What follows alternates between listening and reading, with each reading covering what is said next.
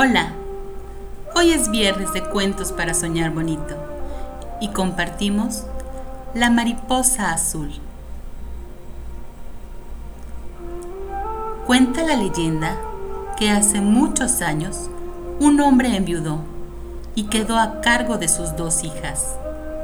Las niñas eran muy curiosas, inteligentes y siempre tenían ansias de aprender Constantemente asediaban a su padre con muchas preguntas.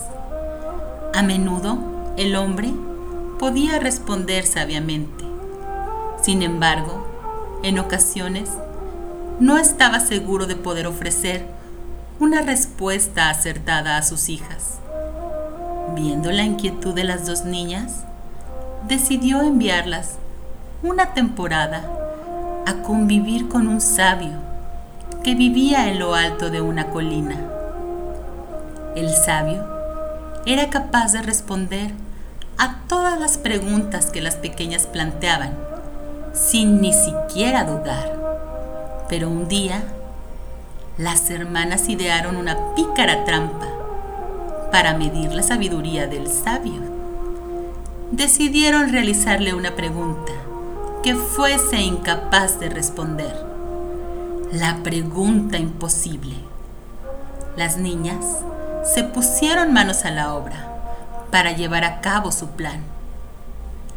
La mayor salió al campo y atrapó una hermosa mariposa azul, envolviéndola para que no se escapase. A continuación, comenzó a explicarle a su hermana cuál sería el proceder. Mañana, mientras sostengo la mariposa azul en mis manos, le preguntaremos al sabio si está viva o muerta. Si responde que está viva, apretaré mis manos y la mataré. En cambio, si afirma que está muerta, la liberaré y volará libre. De esta forma, sea cual sea su respuesta, siempre será incorrecta. A la mañana siguiente, las niñas acudieron al sabio, deseosas de hacerle caer en su trampa, y le formularon la pregunta. Pero el hombre sonrió tranquilo y calmado y procedió a responder. Depende de ti. Ella está en tus manos.